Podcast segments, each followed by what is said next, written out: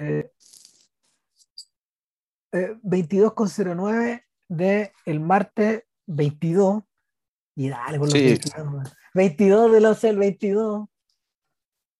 Porque hoy día es 22 de noviembre del año 2022. 22, 22, 22, 22. Ya. Eh, Civil Cinema número 522. No, 503. 503, ¿cierto? Sí.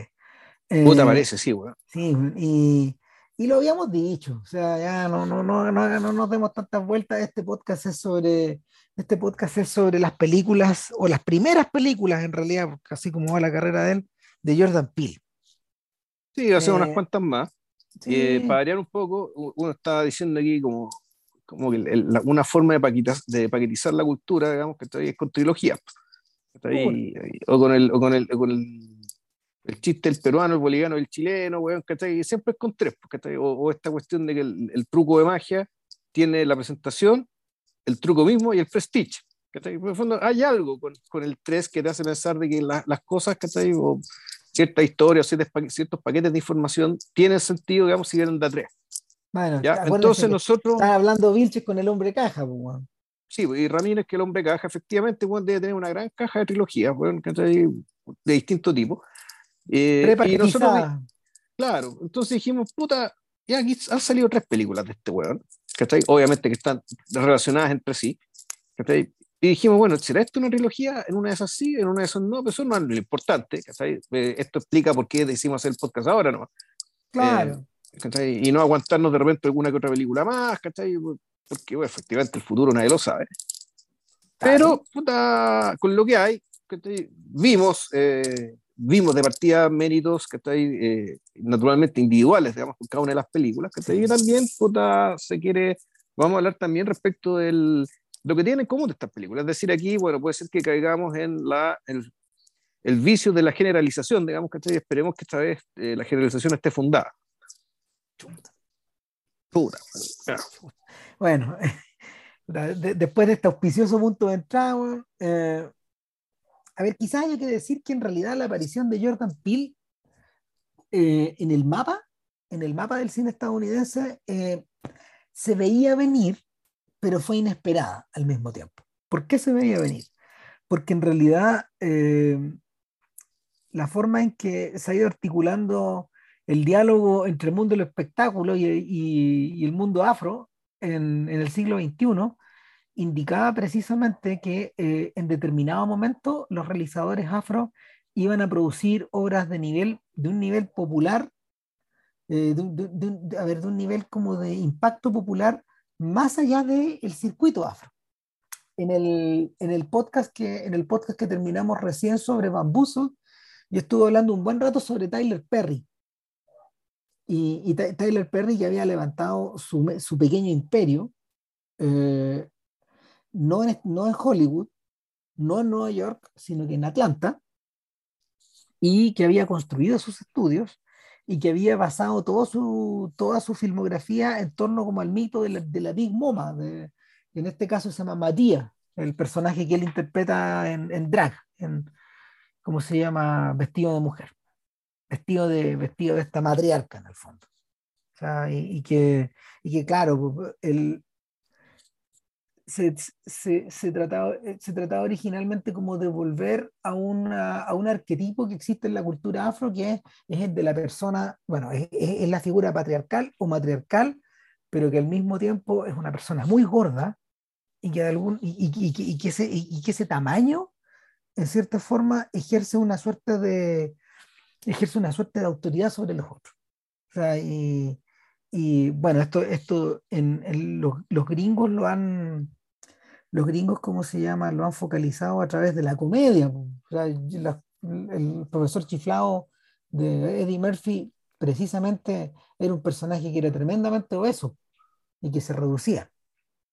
Y bueno, pues ahí tenía, eh, ahí la quiero un poco eso, ¿cachai? Era el personaje de la eh, McDaniel, ¿no? Del, lo que lo Claro, claro, sí. Era eso, la, la, señora de la casa de Tommy Jerry, pues, Sí, claro que sí, pues, y esa, e, está, está, ese, está la versión de los blancos de ese, de ese mito, de ese arquetipo, pero también está esta otra versión que, esta, esta, esta, otra versión, ¿cómo se llama? De estos tipos enormes en las culturas afro, que son como reyes también, por otro lado. Entonces, el, atraviesa de un lado para otro, y claro, y Perry, Perry hizo toda una carrera, ha hecho toda una carrera y un, y un, y un, tremendo negocio en, torno al tema.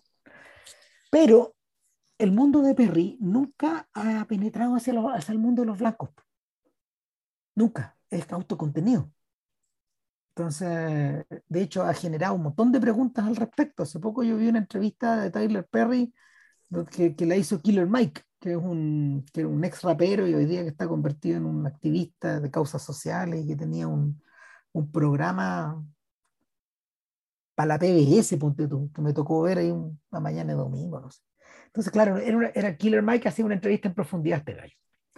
Y sin embargo, claro, este es un negocio afro al interior del mundo afro. Sin embargo, eh, las películas de Jordan Peele y las películas de algunas otras personas también, que, que, lo han ido acompañando en el camino, como Ryan Coogler, por ejemplo, que es el director de, es el director de, de Black Panther y de Creed, y que, y que, y que, y que, entró, a, y que entró al, al, mundo de las películas por el lado de los independientes. O sea, tal como alguna vez hablamos de algunos otros artistas que han hecho esa, esa, esa, esa transición, como Zhao, por ejemplo. Pero, pues bien, la diferencia es que eh, Jordan Peele consiguió un éxito fenomenal con Get Out. Crossover un crossover que yo creo que no se veía de los tiempos en que los hermanos Wayans se metieron en el mercado de, de, la comedia de la comedia absurda y burda con Scary Movie. O sea, que, que, porque en el fondo esos guanes eh, continuaron un poco a los Zucker, a los hermanos Zucker y a los Farrelly, pero claro, estos, estos, tipos, estos tipos entraron a Scary Movie con un producto que no era abiertamente afro pero que en su interior sí tenía temas afro. Cuando uno ve la película te das cuenta que, que, es media pariente como de barbershop, de, de, de, de, ese tipo de comedia. Y, y claro, Pil es un tipo que viene también de la comedia, pero de una comedia que es más conceptual, de una comedia como de Comedy Central, de, de, esa, de, ¿cómo se llama? De ese, de ese canal del cable. Eh, él es el creador de Key and Peele, junto con, eh, ¿Cómo se llama? Jan Michael Key, ¿cómo se llama el otro, el colega de él? No, no me acuerdo. Bien, pelea de perro, loco. Espérate. Uh, Keegan Michael Key. Keegan Michael Key. Ese es, el, ese es su colega. Y ellos hicieron varias temporadas de Key and Peele. Y, y, claro, no sé, eh, algunas de, algunos de los sketches siguen un poco la, siguen un poco la, la el trayecto, por ejemplo, de los sketches del show de Chappelle, eh, que son, son muy divertidas, primero que nada, pero al mismo tiempo son una reflexión en torno al ser negro en la sociedad estadounidense, en el mundo del espectáculo y al mismo tiempo en el mundo de las redes sociales, en el caso de, en el caso de, de Key eh, ser negro en el siglo XXI, básicamente, que no es una preocupación central, por ejemplo, eh, en la obra de artistas como Spike Lee, que como, lo conversamos en el podcast anterior, para Lee la experiencia afroamericana es una weá que él observa desde el siglo XX y que él observa desde su, también un poco desde su posición privilegiada como, como un intelectual al, metido observando este problema, como podría hacerlo Winton Marsalis también. Entonces no es, no es un... No, en ese sentido, más, más, más emparentado con eso está Atlanta. Sin duda, sin duda. O sea, en, cambio, en cambio, el impacto de Get Out convirtió de golpe a, a ¿cómo se llama? A Jordan Peele en un artista popular, que es súper distinto. Es como entrar a jugar en el terreno de, de, Prince, de Michael Jackson, no sé, de Kanye West o de, o de Jay-Z que son tipos que en el fondo, no sé, los, dos, los últimos eh, son gente que, que, hizo este crossover de, eh, hacia, hacia, el, hacia el entretenimiento global. Beyoncé también es un personaje similar desde, desde, el final del 90 hasta el cambio de siglo pues, y, más allá. Sí, ahora todos ellos, o sea, Michael Jackson, Prince, Beyoncé, Jay-Z, todos ellos, a diferencia de Cooler, ellos en cierto sentido controlan su obra. Claro. Y Pil también. Y por eso es que Pil eh, nos interesa a Pil porque eh, nunca no, no, se interesó en hacer guas de superhéroes, ¿cachai? Ni hacer esa transición e irse para allá, ¿cachai? Sino que básicamente encontró que el viejo y querido género del terror, ¿cachai? Puta, era un vehículo suficientemente universal y primario en términos de, de las emociones que despierta y, las emociones primarias a las que apela, para que en realidad, si bien son, son temores, digamos, que están asociados con la experiencia de ser afroamericano eh, del siglo XXI, pero arrastradas con, toda una historia detrás, que básicamente, puta, gente de, de, otra, de otras razas, de, otra, de otras procedencias, digamos, que puta, la, se identificaron, No es que se sintieron negros, digamos, pero entendieron perfectamente eh, la, la, naturaleza del terror que se está sugiriendo ahí. Y de paso, como, como, le pasa a uno, digamos que no es afroamericano ni por ningún lado, entiende, entendís claramente eh, qué, es lo que está, qué es lo que está queriendo decir eh, un artista como Pil digamos, respecto de la sociedad, digamos, la, que entre comillas los aloja y que entre comillas los invitó a venir. Así como el protagonista fue invitado a, a ir a, a, esta fiesta. Claro. Entonces, chuta, eh, como bien dijiste, gente como Kugler, por ejemplo, Kugler se compraron, como, como, como, como dice esa vieja frase gringa, se bebieron el Kool-Aid muy rápido. O sea, se tomaron el Kool-Aid, se lo, se lo no, no, te voy a decir que se quedaron engatusados con la cuestión, pero se convirtieron un poco en esclavos de eh, el posturismo de otros, como está pasando con, con Black Panther y sus derivados.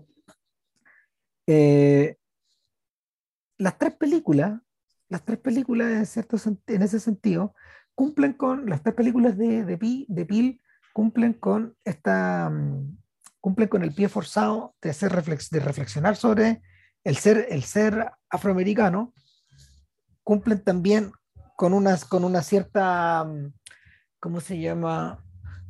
Con, un, con, con una mirada también al mundo de los blancos, por otro lado, cada vez más morigerada, ¿sí? Cada vez menos interesante también, me imagino, para él. Y en último término, además, cumplen con, eh, cumplen con esta idea de eh, no echar a este otro público, no echar al otro. En este caso, el otro vendría a ser el blanco.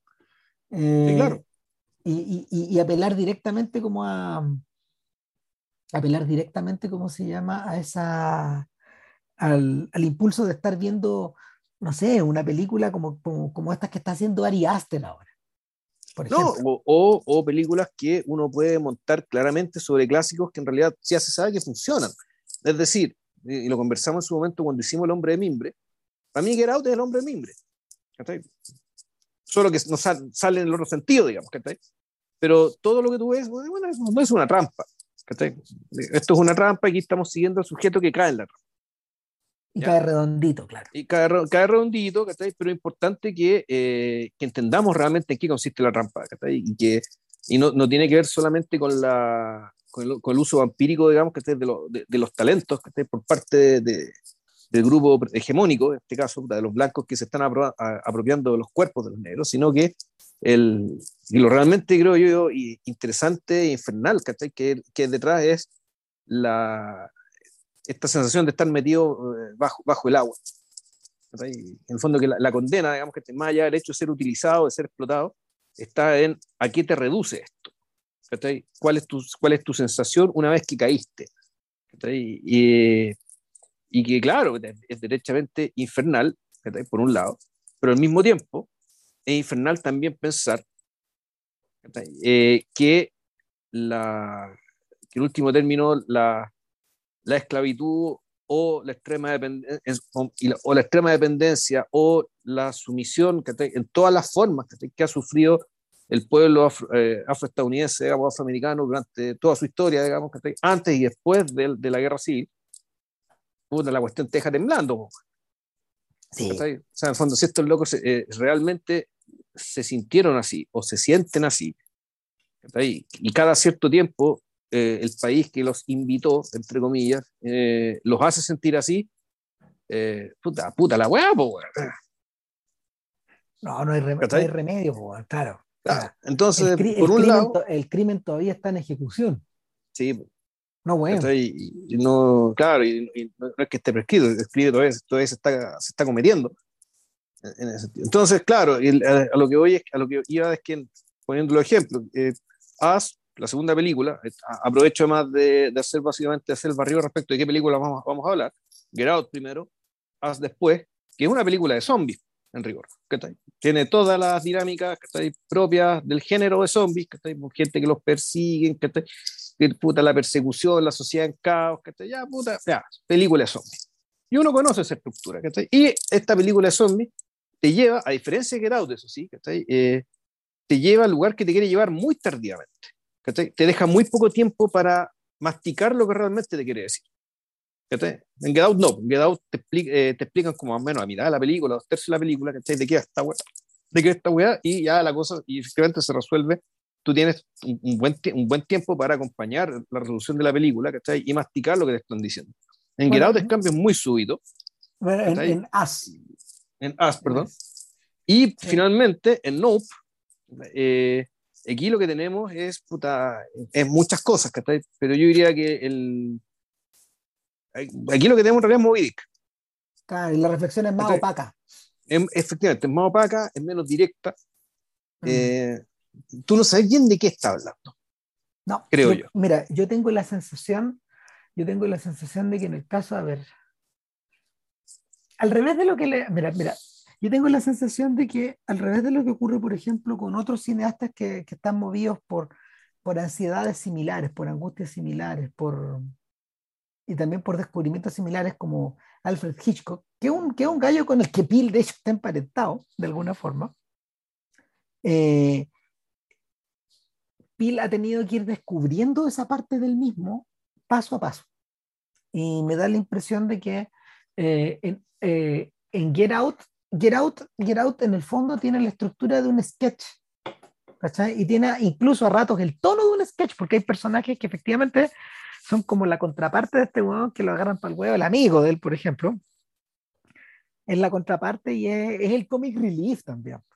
Es como que lo que te ayuda, lo que te ayuda como a ir digiriendo el hoyo en el que este otro hueón se está metiendo. Cuando el tipo le dice, oye, loco, o sea, pues ahí lo que pasa con los suegros blancos, pues bueno, ¿no?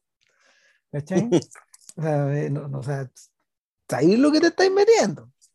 Eh, su, amigo, su amigo le adelanta todo en forma de parodia, pero la parodia resulta ser verdad, la parodia resulta ser el horror. Se te devuelve como horror. Eh, que es, una de las, es uno de los elementos, es uno de los componentes esenciales de por qué la casita del horror de, de los Simpsons sigue siendo atractiva 35 años después. ¿Cachai? O sea, lo, lo, los, los, tipos que han visto, entiendo que el último capítulo, este que incluye, este que, de los Simpsons, de la casita del horror, este que incluyó una versión manga de los Simpsons, eh, es, es, de hecho es, está entre las cosas buenas de los últimos años. Y es porque efectivamente el chiste se te devuelve, se te devuelve como una patada, te seguís riendo, pero igual te inquieta. O sea, ¿te acordáis, cuando cuando llega el momento, weón, en que puta hay que tomarse el cohete, weón, para irse a Marte, weón, porque se está, está cagando la Tierra, weón, y, y, y, Homero se consigue junto con Bart un lugar, weón, pero van, miran hacia el lado, weón, y ven que Lisa, weón, y su madre, weón, y, la, y, y, y, Maggie, weón, van en el cohete del lado, weón. Y claro, cuando estos weones cachan a dónde van, van directo al sol, po, weón. Ese es el cohete que sigue al sol, po, weón. Ah, pero hay un meme con eso, ¿no? Sí, claro. Donde van sí. con pura gente penca, pues, ¿cachai? Entonces aquí en Chile hicieron el meme con, puro, con puros fachos culeados, sí. Empiezan a mirar, empiezan a mirar los güeyes que están al lado suyo, güey. Puta madre. Estamos con la basura la basura la basura, pues. Ah, este es nuestro cohete concha. Bueno, en fin. Y, y el. Es, y, y, tú, y tú sientes que Get Out posee esa estructura. ¿cachai? Y además eh, está esta otra weá de que probablemente Get Out es algo que este la tenía adentro. ¿cachai? Lo tenía dentro años, años. Sí, no, pues sí. y esto, y, tú decís, esto, esto está emparentado con Bambuzel también. Sí. Esto en el fondo de que aquí eh, nosotros, nosotros con nuestro talento, con nuestros ojos, ¿cachai? Eh, o con nuestro oído. O sea, eh, esto es como con, es interesante esto que, que el, el talento acá, el talento que está siendo pirateado, digamos, que está, mejor dicho, robado, está, se expresa a través de órganos. Un, el, el, oído de un jazzista, por otro, y los ojos y los ojos de fotógrafo el protagonista. O sea, aquí igual seguimos, seguimos hablando de la esclavitud, seguimos hablando de la posesión del cuerpo. Ahora, no es casual, no es casual que esta película haya sido estrenada eh, más o menos de forma contemporánea con Sorry to Bother You. Otra historia en clave de parodia, pero que te se devuelve como una patada en el hocico. O sea, Sorry, Sorry to Bother You, que es un filme, es un filme como del 2018, se estrenó el año siguiente harto más pequeño, eh, dirigido por Boots Riley, que Boots Riley alguna vez fue un, fue un, fue un rapero, yo creo que todavía un rapero, pero de, ¿cómo se llama? Del Bay Area de San Francisco, que tiene, son, son, son gallos, son gallos ultra políticos, de jovencitos. Del Bay Area, por ejemplo, salió Tupac. Eh, pero el Bay Area, es.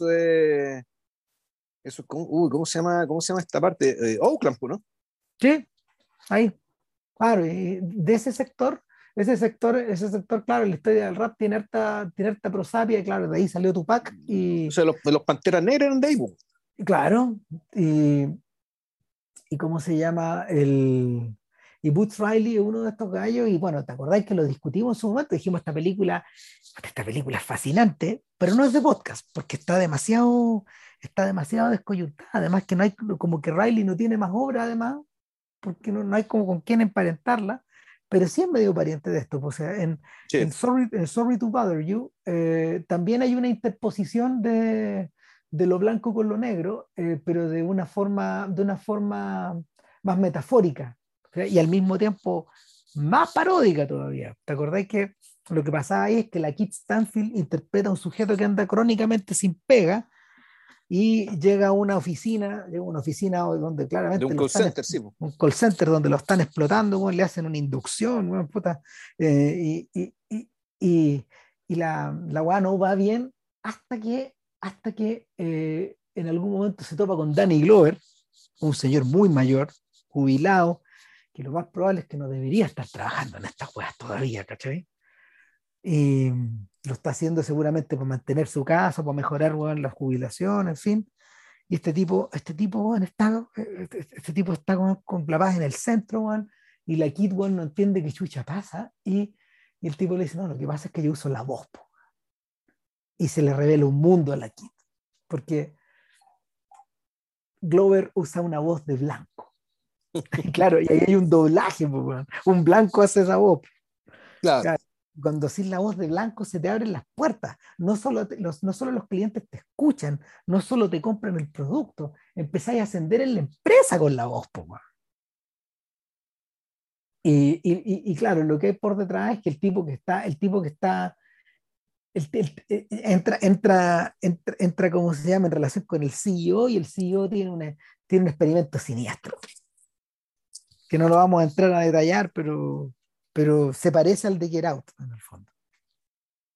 Y, la película ya salta como a otro nivel y se le, se le escapa de las manos a Woods Riley.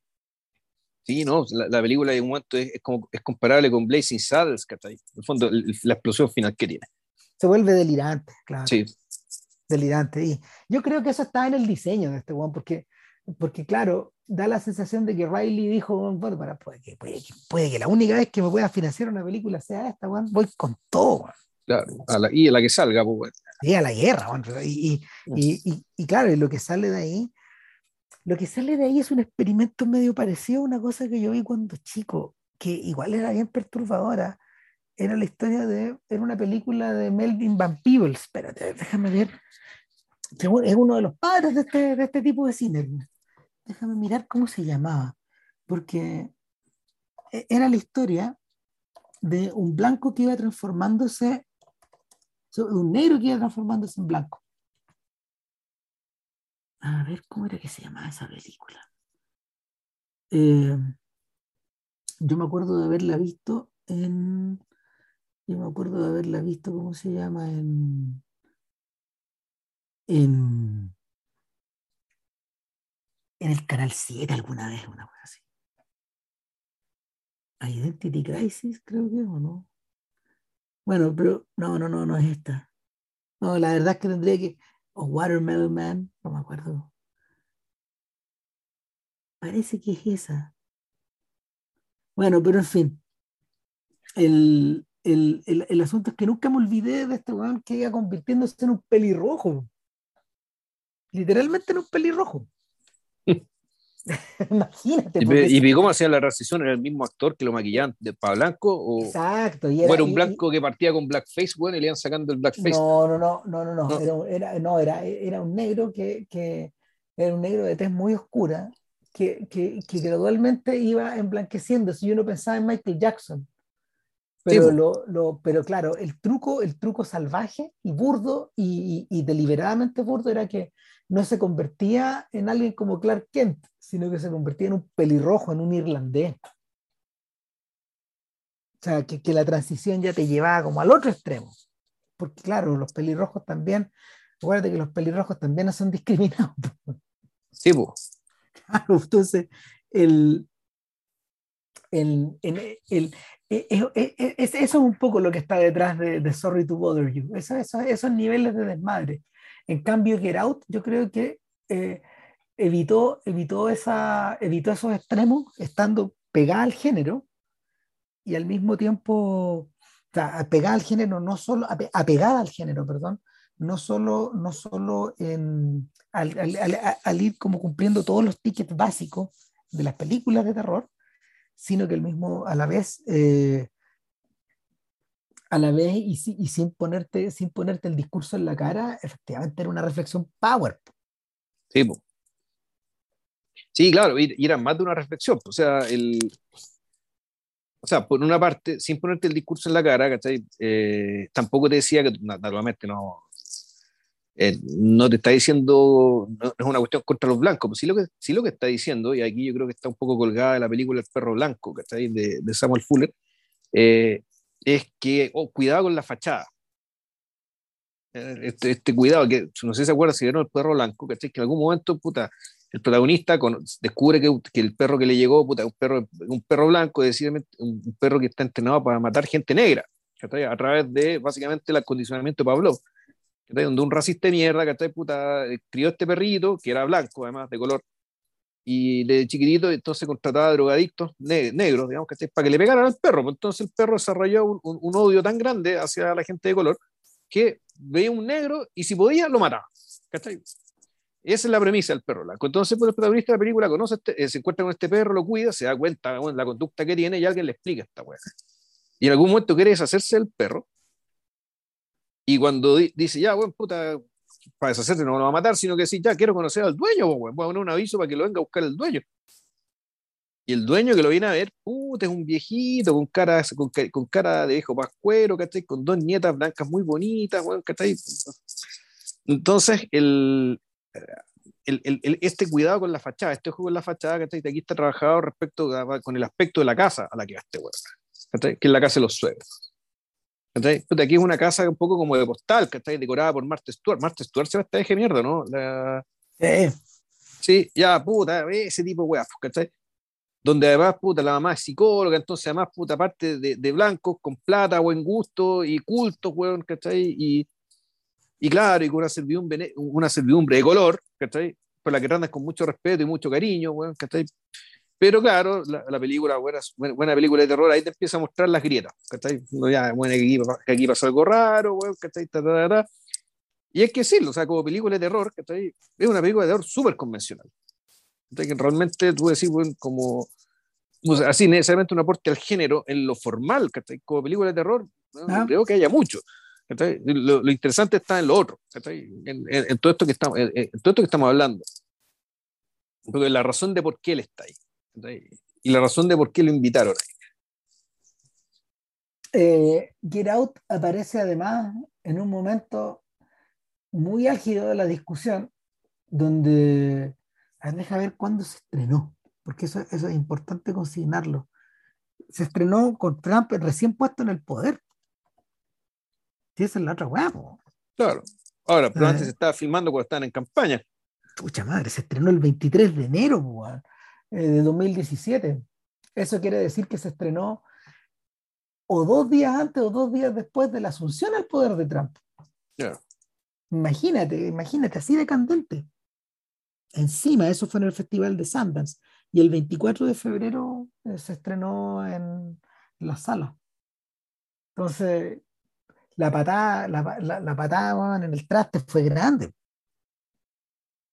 Eh, en, esta ecuación yo creo que eh, no, puede, no, no, no, podemos dejar de mencionar que en realidad el cine de Peel también requiere de otra cosa.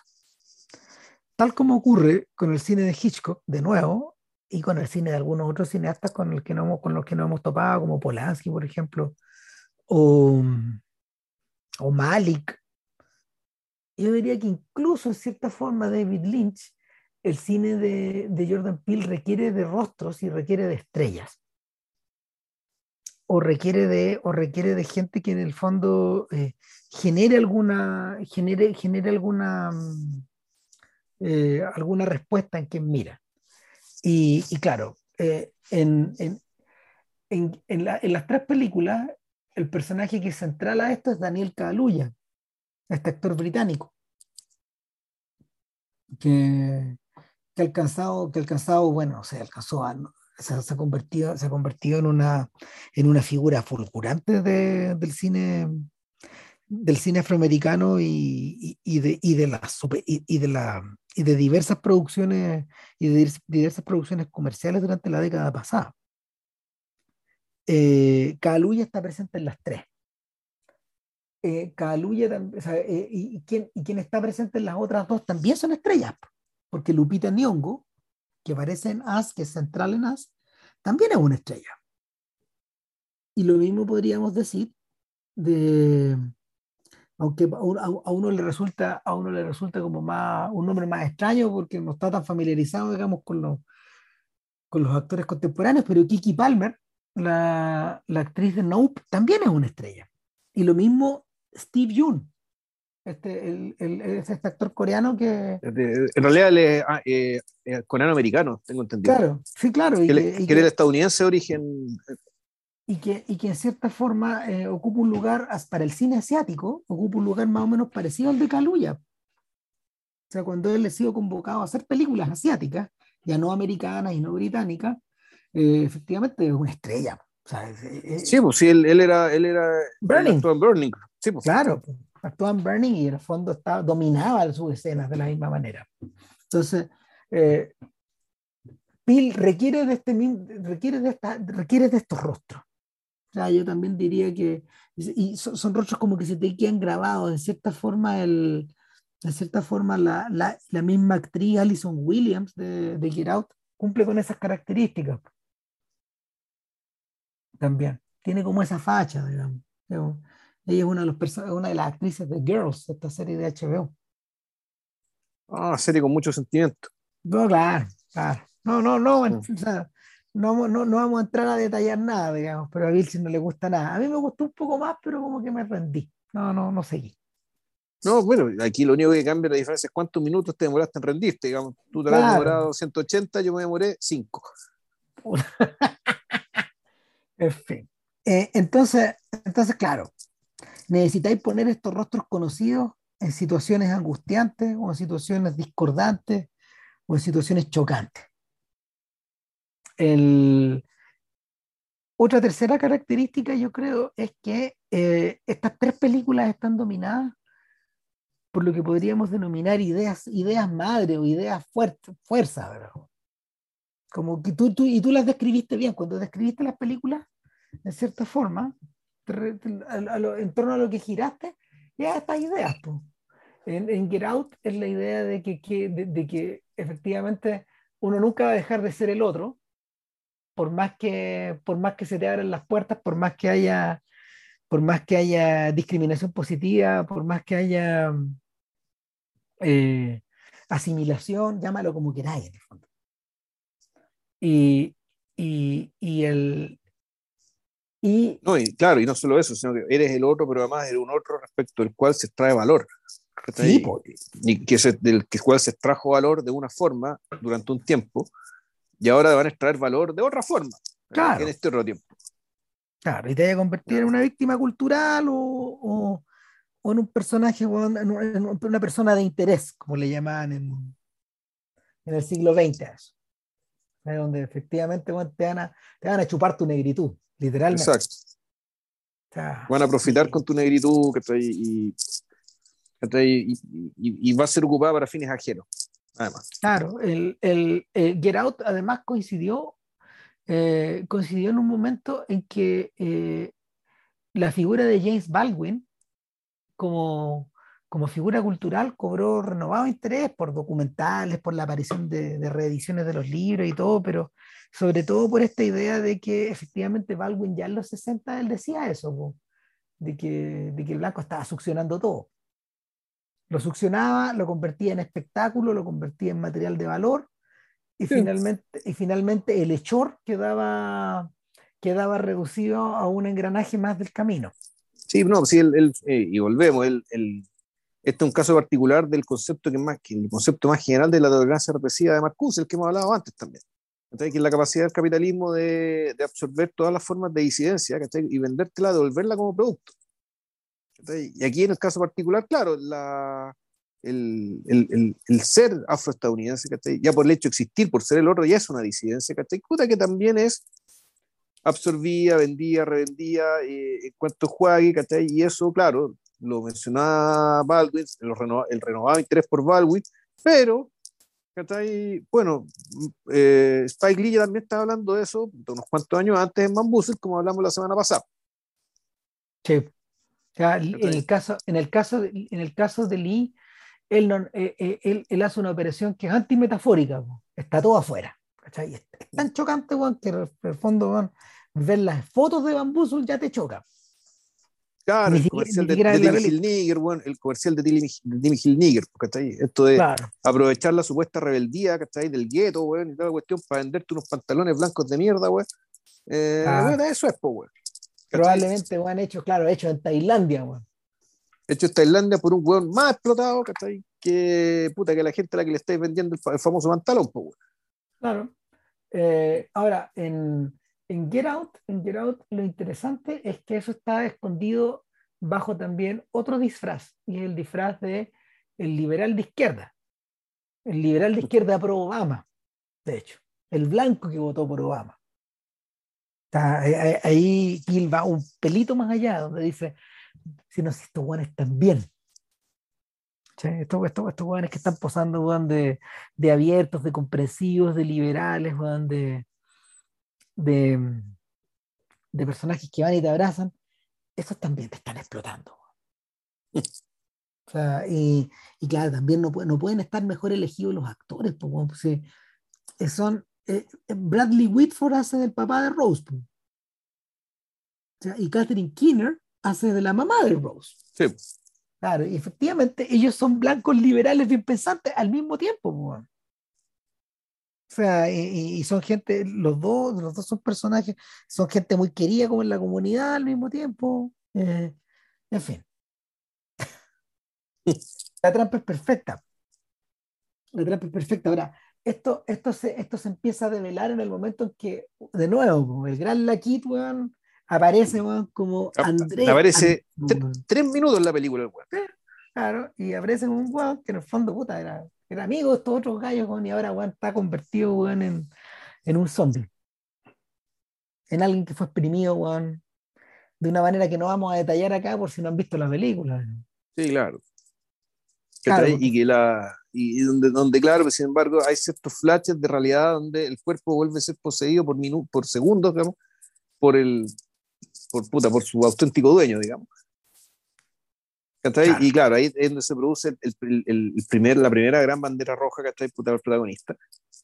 Eh, eh, puta, claro, y ahí efectivamente el. el puta, ¿para qué contar la película? Si, no es necesario. Si no es necesario. Siguieron el hombre de mimbre, bueno, que está ya va, va, más o menos por ahí, pero de otra manera.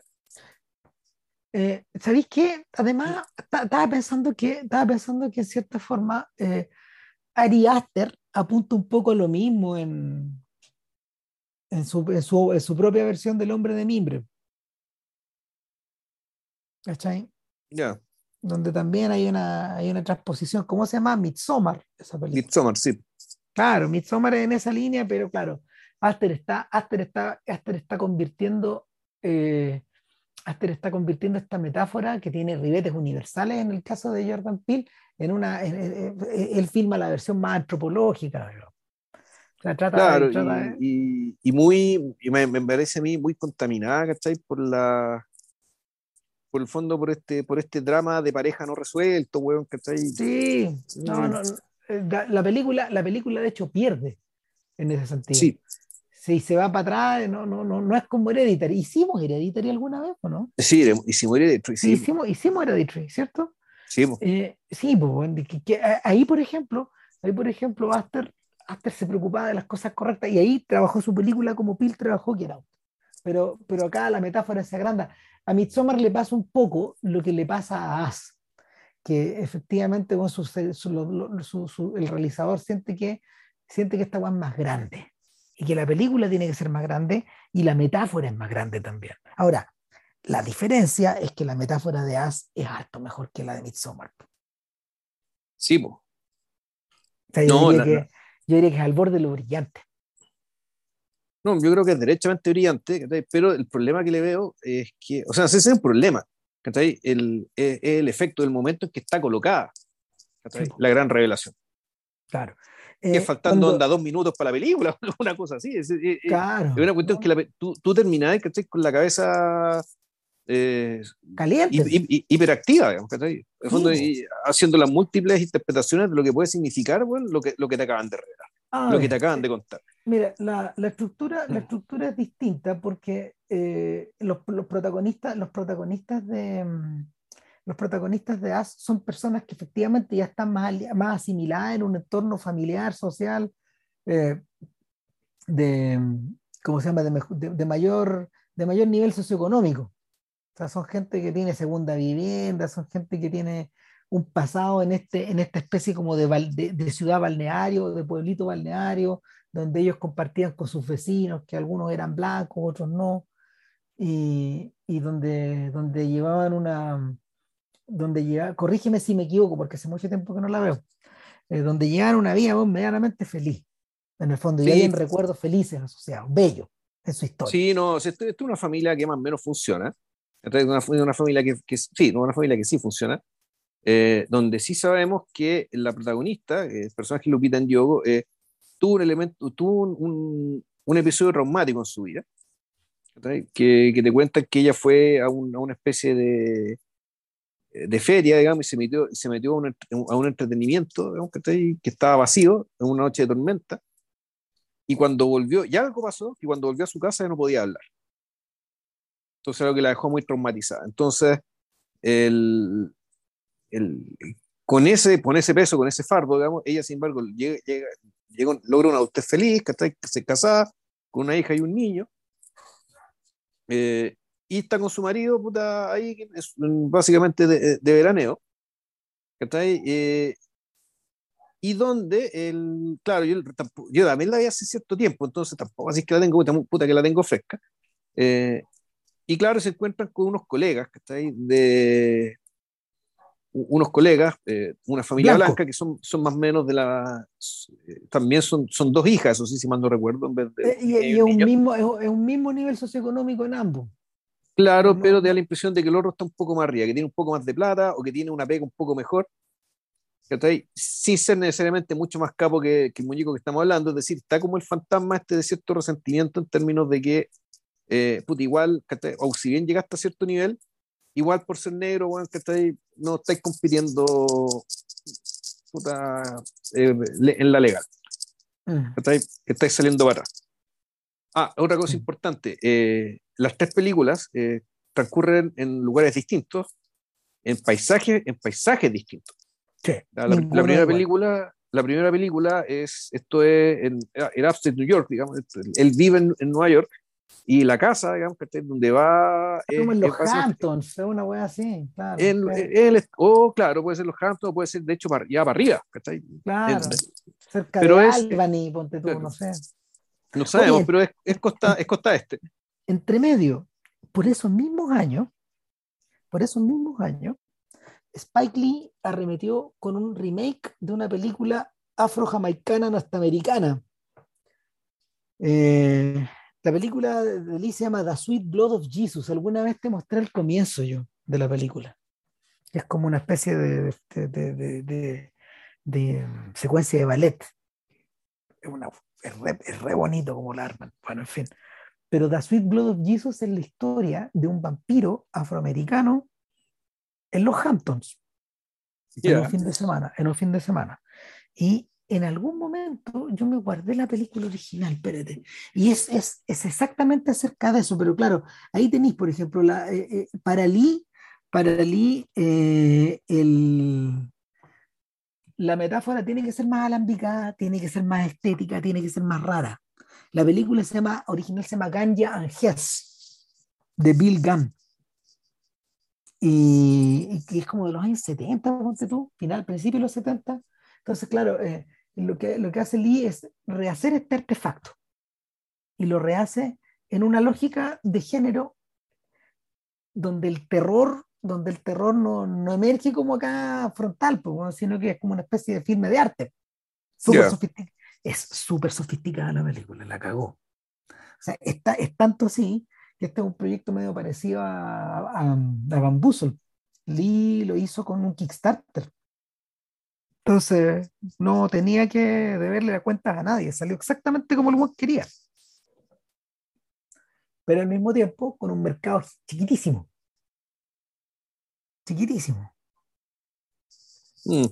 Entonces, y eso es del año 2014, 2015, por ahí. Ya, corte. Volvemos a. Volvemos a. Una, una cosa que quedó pendiente, una cosa que me quedó pendiente era, era que esto tiene como una atmósfera media playera, media de fin de semana, largo. Esto, esto transcurre en un lugar en California que se llama Santa Cruz, si mal no recuerdo. Y, y, y que, y, que, y que de cierta manera, de cierta manera está teñido, está teñido por la sensación de que algo, algo va a, aparecer en el personaje de Lupita que, que de alguna forma va a revivir estos fantasmas y, la, y, la, y, puede lanzarla a la, a la, clásica situación de em, eh, mujer adulta eh, que cae como en, en, una suerte de en una suerte de psicosis al estilo de al estilo de repulsión, por ejemplo. En algún momento cuando yo, cuando yo iba viendo la película, fantaseé con esta idea. Esto puede ir para acá, dije. ¿Cachai? No, bueno, es que yo no sé, Claro, a ver, porque aquí, ¿qué, ¿qué, es lo que ocurre? Básicamente ocurre que, eh, para contarle en breve, digamos, es que aparecen eh, una, unos dobles de, de, de, esta familia, ¿cachai? Eh, que son el dobles, ¿Quiénes son estos claro. Primero son unas siluetas, ¿cachai? Y después te das cuenta que estas siluetas, estos especies de zombies invasores que vienen. A, a, a, quitarles la casa, y aquí, pues vemos, este es un clásico de las películas de zombies, más que mal, la primera película de zombies, eh, aparte de la de Turner, digamos, la primera película de zombies de Romero, efectivamente se la de una casa, el, y acá, bueno, efectivamente, el, esto, to, toda la trama, el, el, origen de esta rama eso me presenta cómo el asedio de una casa y cómo finalmente estos dobles de la familia llegan a la casa, ¿cachai? Y efectivamente son dobles. O sea, son dobles eh, que apenas hablan, son, eh, son una especie de, de, dobles eh, tipo zombies, medio animalescos, ¿cachai? El, el, el, el, doble del niño, por ejemplo, es pirómano, si mal no recuerdo el doble de la niña, bueno, puta, es una mirada pervertida tremenda, que es, es, es, verdad, es, es espeluznante, digamos, lo que, se logra con la, lo que logran con la actuación y el maquillaje, está, está, muy bien hecho, está bien logrado, bien impresionante, bien inquietante también. Pero claro, empiezan las preguntas respecto de que, uno, bueno, ¿qué significa esto? ¿Qué, ¿Qué, concepto es este? De que básicamente de que hay de zombies donde los zombies que te persiguen sean dobles tuyos. Y, y también ya cuando la película se desarrolla y llegamos al final y, y, esta premisa esta, y esta y en fondo esta metáfora digamos, que es tan brillante que se me acaba de ocurrir también ¿por qué está, está centrada en ella? ¿Por qué tiene que ser más femenino el personaje que es principal? Mm. que, que, que sufre esto. ¿Qué habría pasado si el personaje hubiera sido masculino, en cambio?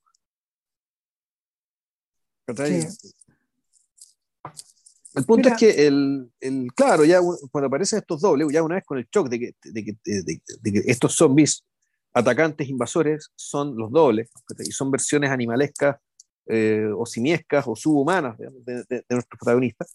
De aquí la película decanta hacia, volvemos, la persecución de las películas de zombies, de, de, de, irse una, de, salir arrancando, de, de, saber qué pasa, que esto, esto, que está pasando está pasando en todas partes, le está pasando solamente a ellos a todos los demás. El, hay una escena muy catártica, digamos, respecto de las tensiones que mencionamos anteriormente, cuando llegan a la casa de los blancos, de la familia de los blancos, de, su, entre comillas, los amigos, y no, me queda, ahí queda una tremenda cagada, pues, y muy propio, digamos, de, de este tipo de, este tipo de películas, digamos, donde efectivamente la vida vale muy poco. Em, y, y, y, la cuestión sigue, sigue y sigue, digamos que hay un contexto ya derechamente propio de la película zombie también, con las calles desiertas, con, por lo tanto todo, todo eh, deviniendo en, yéndose al abstracto. Aquí el, ya e, e, el, lugar que, este lugar que fue, ya en realidad es todos los lugares, ¿cachai? Porque no hay gente que, que, haga la diferencia. Mm. Eh, y bueno, como decía, la tengo media borrada, ¿cachai? Hasta que el, en algún momento, efectivamente, eh, uno de los niños es capturado por los dobles y lo llevan al lugar, en el fondo, donde todo empezó, que era este parque de entretenciones donde nuestro personaje, donde el personaje Lupita en Yogo tuvo, tuvo esta experiencia traumática que nunca te explicaron en la película. El problema aquí, la, la, cuestión es tan fuerte, es tan importante que esto hay que contarlo, porque a partir, solamente a partir de ahí. Si, no lo han visto, si no lo han visto, acá, porque de verdad es heavy. Eh, es heavy y, es brillante. entonces, el, puta, el, la escena del, de, este descenso al infierno de parte de, de, de, de Lupita en Yogo, que básicamente va, va cual Orfeo, digamos, a rescatar a su hijo a, a las fauces del lobo, digamos, que al infierno donde está lleno de estos zombies, ¿cachai? donde nos enteramos de que el fondo de estos zombies eh, son una especie de dobles de todas las personas que fueron creadas ¿cachai? por el gobierno para, no me acuerdo cuál era el fin, ¿cachai? Pero el punto es que había una especie de, de, una sociedad underground que era un espejo de la sociedad de arriba, eh, y que funcionaba de manera paralela, sin que, sin que lo supiéramos, como, como puede ser la sociedad del bajo mundo, digamos, El, el mundo del AMPA, eh, o el, mundo de los marginales, que viven en la misma ciudad que nosotros, que sin embargo, eh, y, pueden pasar al lado nuestro físicamente, y sin embargo viven en otro lugar. Viven con otras redes, viven con otros peligros, viven con, y, son otras las personas que, las personas, seres y objetos que son importantes para ellos. ¿Ya? El, aquí esa, esa, idea, esa idea está expresada un poco de esta manera, de este infierno paralelo donde este personaje baja, desciende, eh, puta, pasa un montón de peripecias para poder llegar donde su hijo, Y rescatarlo. Eh, y una vez que lo hace, la película nos cuenta qué fue lo que realmente pasó esa noche cuando este personaje era una niña. Y lo que pasó, cha, cha, cha, chan, es que, el, es que eh, la niña originalmente, que fue a la, que, que fue y, eh, que, fue este parque de diversiones, eh, nunca volvió. La que volvió era su doble. Por eso no era capaz de hablar cuando volvió eh, a su casa. Entonces, aquí la cuestión se te abre los significados que estés para todas partes.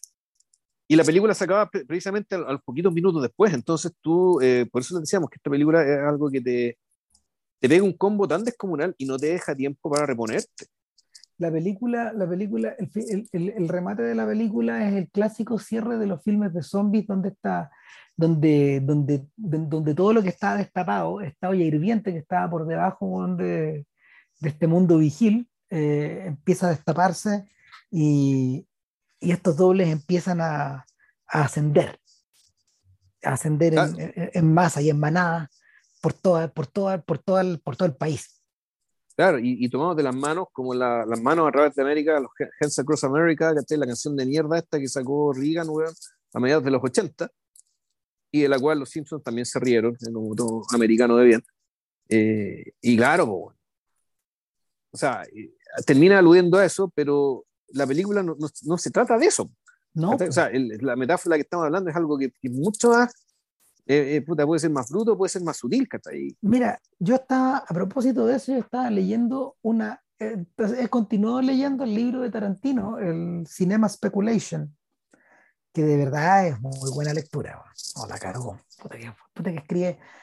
Es divertido y, y, otra forma de ejercer la crítica y es el, y es el director como crítico. en el ensayo que está dedicado a Dirty Harry y a Donald Siegel, muy buen ensayo, muy buen ensayo, igual de bueno que el de Bullitt. Eh, él hace una referencia a lo violento que era el cine de. A, lo violento que era el cine de. Lo intrínsecamente violento que era el cine de Don Siegel, eh, por contraposición a lo que se entendía como acción en pantalla. No, esto es violencia, en el sentido de, de Peckinpah. Y, y, claro, en una de las notas, al pie, este man empieza a hablar de, de, de, de, la, de la ambigüedad o de las ambiguas lecturas que puede suscitar eh, Invasion of the Body Snatchers, que, del cual hicimos un podcast. Sí. Y este propone algo que no conversamos, de hecho, pero que en realidad eh, a mí se, yo, lo, yo, lo, yo solo, solo, lo suelo hablar y lo, y lo hablamos a propósito de, de, Shivers, que en realidad todas estas películas acerca de zombies o, o de tal, o tal como, tal como Siegel se refería, usando el término que usaban, apelando al término que usaban en su película, The Pod People, ¿te acordáis? Ya. The Pod Ah, la gente, de, Pod, del, capullo. Claro, esa, esa, gente capullo, ¿cachai? Ya. Esa gente encapullada, eh, The Pod People. Eh, Tarantino dice, una de las posibles lecturas claramente es el miedo al otro. La otra posible lectura es eh, el terror rojo. ¿cachai? Y descolgado de eso, dice, descolgado de, esa, de, lo burdo de esa última, de esa última sugerencia o idea, eh, Tarantino dice, igual dentro de todo, uno podría pensar que esta Pod People es una suerte de eh, experimento socialista, dice él. Estoy, estoy citándolo a él. Entonces, él dice, en ningún momento esta Pod People se quiere vengar o agredir a estas personas por venganza. Lo único que quieren en los tres filmes de los Body Snatchers es que esta gente se una a ellos. ¿Cachai? Que se una a ellos. Entonces, eh, Tarantino dice, claramente hay gente que lee esto y dice, no, lo que pasa es que la pod people, la pod people te hace perder tus emociones. Bueno, pero te hace perder, te hace perder tus emociones de ternura, de amor, de pasión, pero también te hace perder tu, tu lado oscuro, las emociones de rabia, las emociones de violencia, las emociones criminales, en fin lo que, lo que estos gallos buscan es que te unas a ellos y que permanezcas con ellos. En ese sentido, eh, uno podría reinterpretar esto eh, de otra forma. ¿Qué pasaría si en vez de, en vez de haber caído en esta docenada comunidad eh, americana de blancos prósperos y bien portados, hubiera caído en el corazón de Alabama, en un pueblo repleto de Ku Klux. Y todo esto, y, claro, la Pod People hubiera ido conquistando a estos malditos racistas, uno detrás de otro, y finalmente quedara uno solo, un solo puto racista perseguido por estos tipos. ¿Cuánto varía nuestra percepción de esta historia? Algo de eso, algo de eso ahora que estáis describiendo en la película, se me vino a la cabeza con, con, con, la nota al pie de página, digamos, que podía ocuparla para los dos lados, finalmente. En Chivers lo que ocurría era que eh, lo, que se, lo que tú perdías eran las inhibiciones, las inhibiciones sexuales, eh, las inhibiciones sociales, y te integrabas como a este mundo donde todo se convertía en algo, en algo eh, en algo pansexual por un lado, pero sobre todo en, algo, en, una, en una sociedad donde no había límite alguno. Y, y, que celebraba no tener límite alguno. Claro, en este caso, en este caso el, el terror, el terror que, el terror que provocan los, la, la pod people de, de As eh, es mucho más es mucho más ambiguo porque qué es lo que hay abajo en el fondo es gente que estaba viviendo es gente que estaba viviendo una vida una, una vida como a lo underground por ejemplo a lo de la película de Custuriza no no pues uno lo mira y dice no ¿Cachai? No, o sea, lo, que, tú, lo que estoy viendo, claro, la metáfora parece ser la misma, ¿cachai? pero claramente no es la misma. Pero, no es la misma. Claro, porque además están hablando otra cosa. Exacto. Entonces, en el caso de Underground, lo que estaba hablando, estaba hablando básicamente de que el, la viabilidad de Yugoslavia como país pasaba por efectivamente tener metida en el subsuelo, que un montón de pasiones, que una, una forma ir, ir, irredenta, digamos, que estáis de, de ser, de, vivir, de sentir, que y, y la cuestión estaba básicamente a punto de explotar. Y, y, ojo, y esto, y esto sin, sin demonizar, digamos, a la gente que vivía en el subsuelo y que en algún momento explotó, sino que era, algo que estaba. Los protagonistas de la película son los locos del subsuelo, Sí, claro. No, están no puede estar demonizado. No puede estar demonizado, Pero, pero efectivamente ese subsuelo, que El que termina explotando y termina siendo inviable, El país que ya no existe más. Claro, que, es el nombre que le da la película otra opción, otra opción. ¿Acaso se trata estas personas que viven en el subsuelo de personas similares, por ejemplo, a las que habitan eh, pesadillas, pesadillas semi-abstractas eh, del siglo XX, como el proceso, como los, los, personajes que rodean a Joseph K., por ejemplo? Y yo también eh, pienso que no. Po. No, ¿sabía lo que se parecen? Se parecen a la se parece a la caracterización que le da eh, Steve McQueen al vivir, al vivir siendo esclavizado en dos años de esclavo. A eso se parece, Al, al, al, convertir, como el personaje, digamos, interpretado por Chiwetel y Fujor, eh, Solomon Northrop, no me acuerdo, creo que era el nombre que tenía él, eh, que parte siendo una persona y después de 12 años de esclavitud, es importante el hecho de la cifra, digamos, del número, y por tanto del efecto acumulado del tiempo pasando en esta condición, ya le había pagado todo, le había pagado la, inquietud, la curiosidad, la mirada, en el fondo que esto, que la esclavitud no es solamente un, eh, al menos lo que la película te, mostraba ahí, digamos, que la esclavitud no era solamente un, entre comillas, estado civil, eh, un, estado dentro, un, un ser, ser, que te marquen dentro de una cajita, ¿cachai? Dentro de, una, de un formulario de, de, un estado, sino que eh, la esclavitud termina resultando en una forma de, de ver y no ver la vida. Y de sentir y no sentir la vida, Y de relacionarte también contigo mismo, Porque en la medida que tú no eres libre, en la medida que por lo tanto hay muchas posibilidades, casi todas las posibilidades, digamos, de, de, de, vivir la vida están vedadas para ti, tu relación contigo también cambia. Mm. Contigo, con tu cuerpo, Con, tu, con, tu, con tu entorno. Entonces, el, quedándome más allá que las películas nos guste o no, digamos, que la película sea buena o mala, los vicios que tenga, yo creo que se nota un gran poroto al mostrarte el efecto de la esclavitud, digamos, que en la físico, digamos, sobre todo en lo que es el, rostro, la mirada, y psicológico. Mira, y, esa, y ese retrato me pareció reconocerlo en estos zombies que andan dando vueltas en este subsuelo. Mira, hay una tercera posibilidad de lectura. ¿Acaso esta gente no semeja un poco la de personajes que hemos visto antes en The Wire o en, en We Own the City o en, esta, o en The Corner. ¿Acaso, acaso esta gente eh, no son estas personas de la Inner City que están ahí en Amsterdam viviendo, viviendo vidas de zombies? Sí y no. Yo tengo, una, Cuarta, yo tengo una cuarta lectura. mi, mi, impresión porque, porque la, la, gran pregunta es, ¿quiénes son estos otros, estos otros que están arriba? Esta otra familia, ¿cuáles son esta cuál es esta otra familia? A mí me da la impresión de que hay una especie de conciencia de mediada, finalmente, de que, de, que son, de que estos zombies son el sótano, pero también el sótano de uno mismo, ¿cachai?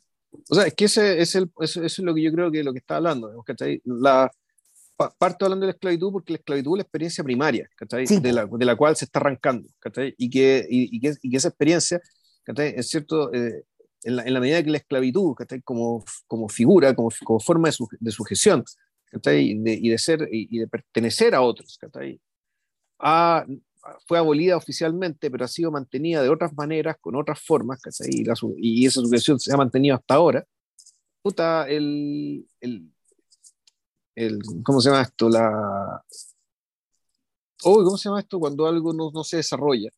El, cuando lo queda castrado, cuando lo queda mm, no, frustrado, impedido. No, es todo eso, pero hay una palabra exacta para referirse a la atrofia. Esto de que no, cuando algo no alcanza a desarrollar su forma, la, el, por lo tanto queda deforme, porque el, su desarrollo no, no, no, queda completo. Digamos. Entonces aquí, y uno, uno puede interpretarlo, digamos, que efectivamente Bill asume que hay parte de la conciencia afroamericana, digamos, que está atrofiada, porque todavía no son plenamente libres, y que la relación con esta atrofia es una relación permanente de la cual se quiere arrancar, pero nunca termina de soltarte. Y que incluso aquellos que, que creen dar el salto, que suben de clase social, que viven vidas mejores, en mejores casas, con mejores autos, la cuestión los sigue persiguiendo y los sigue persiguiendo y los sigue persiguiendo. Y uno puede pensar ya en figuras que incluso ya subieron tan alto que creyeron convertirse en gente blanca, digamos, como O.J. Simpson. Y, y, tú puedes decir, bueno, eh, esa atrofia también los alcanza y con, y, con mayor fuerza incluso. Pero aquellos personajes que, eh, que no, ya incluso pierden conciencia de eso y al perder conciencia no quiere decir que no exista quiere decir que la cuestión te va a agarrar cuando no te des cuenta. Mm. y, que, claro, eh, y que la, e, este intercambio que se produce que, entre una chiquilla y la otra, y la, y la, y la, la, la, culturización de esta niña o la, o, la, o la aclimatación a este nuevo ambiente, efectivamente, efectivamente eh, el,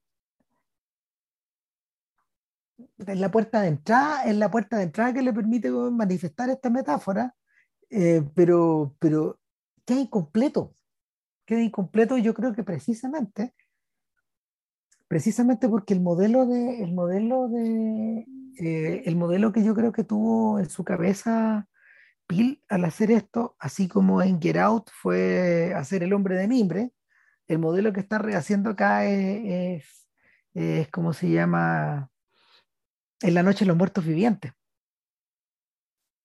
Y, cuando, y cuando la noche de los muertos vivientes termina, todas estas películas terminan con ese final abierto, ¿te acordáis?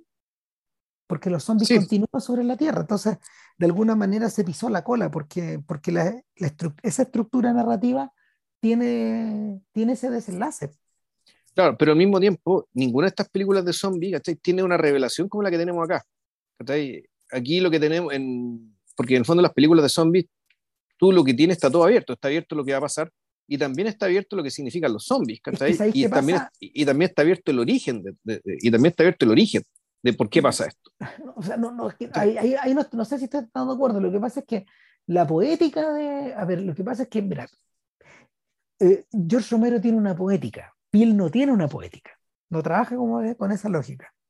Entonces, la, los, filmes de Romero como que revierten un poco esa lógica. No, y por lo mismo no, no son, a pesar de que la lectura política de, de La Noche de los Muertos Vivos, viviente, eh, es como se llama, eh, está como al aire. Eh, tanto así que te acordé cuando, te acordé cuando los guanes se echan al negro, Juan, y dije, me acabo de echar a uno, pues, el guan era negro, lo maté, pues, Sí, Pero un muerto viviente. ¿Qué tanta weá? Dice, dice, el, dice el sheriff, no sé, o el gallo que estaba con el arma. Eh, la, es, es, el, Romero, Romero dice, sí, también estoy hablando de esto, pero en realidad, en realidad su discurso, su discurso es más grande, es más amplio, y por lo mismo es infinitamente, era, fue infinitamente reciclable en la medida de que él necesitó eh, algunas veces volver por plata, otras veces volver por interés al tema. No, y, y claro, y, el truco era dejar pasar los años, ¿no? Y cada cierto tiempo tú decís esto que de lo que voy a hablar va a significar otra cosa. y otra cosa, pero, pero, pero, de lo que estoy hablando es de una misma weá que es más grande, en el fondo. Que es la, es que la, inercia, es la inercia en la cultura. Y, la, y, la, manera en que la manera en que una cosa empieza a fagocitar, en que la cultura empieza a fagocitarse.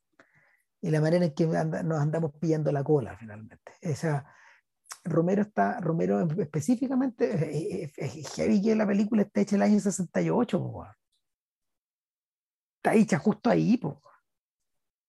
Eh, Romero dice que se dio cuenta del poder de esa metáfora cuando él vio los pájaros.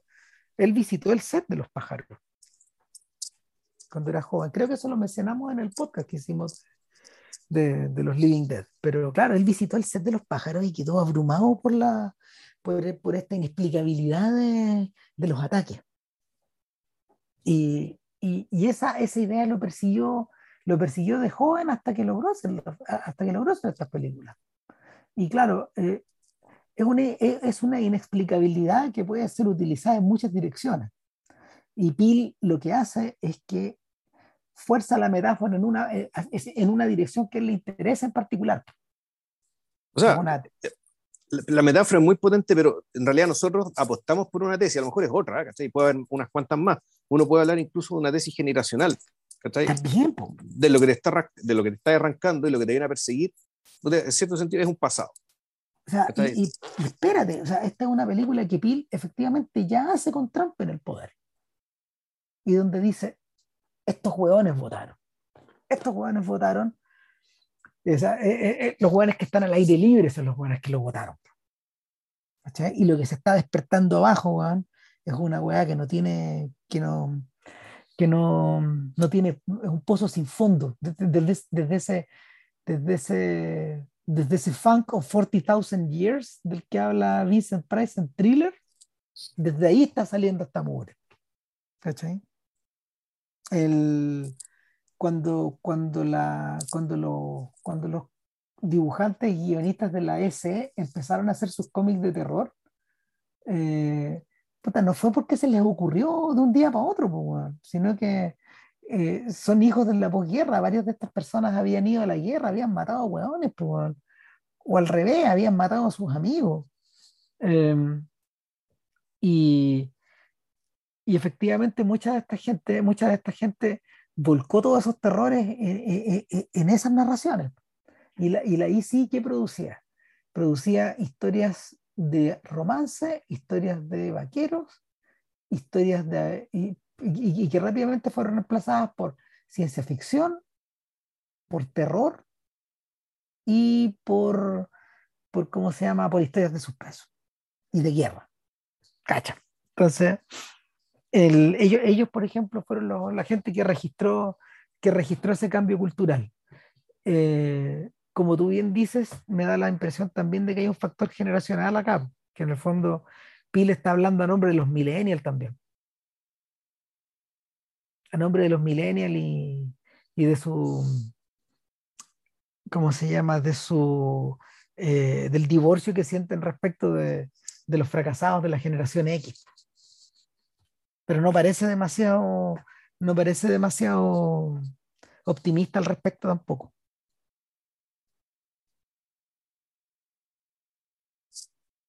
Hmm.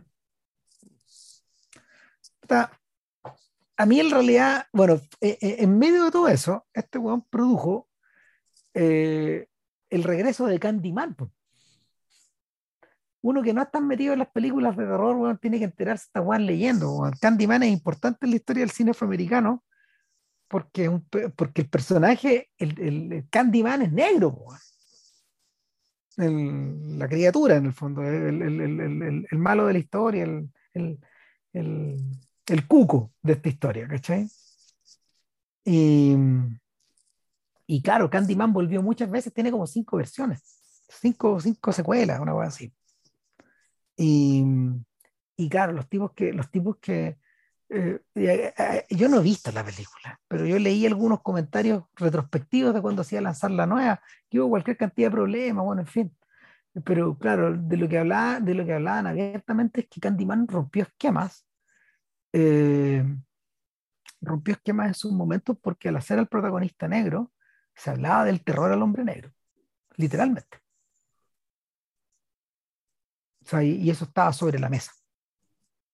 De la misma manera que, de la misma manera que cuando, cuando Jack Shoulder hizo Pesadilla 2 eh, y, y, ocupó como al protagonista de la historia, eh, lo convirtió en hombre en vez de mujer, en el fondo y él, él, habló como de una salida de closet.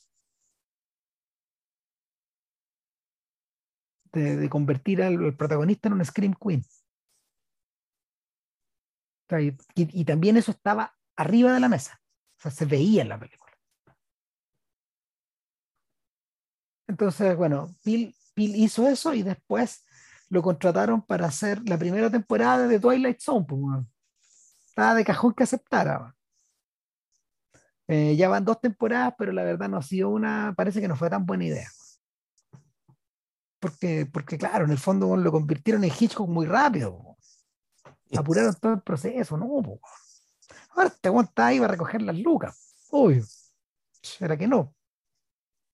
Yo creo que eh, es una, eh, esa, esa, transición o esa, ¿cómo se llama? Esa puesta en relevancia a, velocidad del rayo es una de las cosas contra las que reclama mm, Atlanta.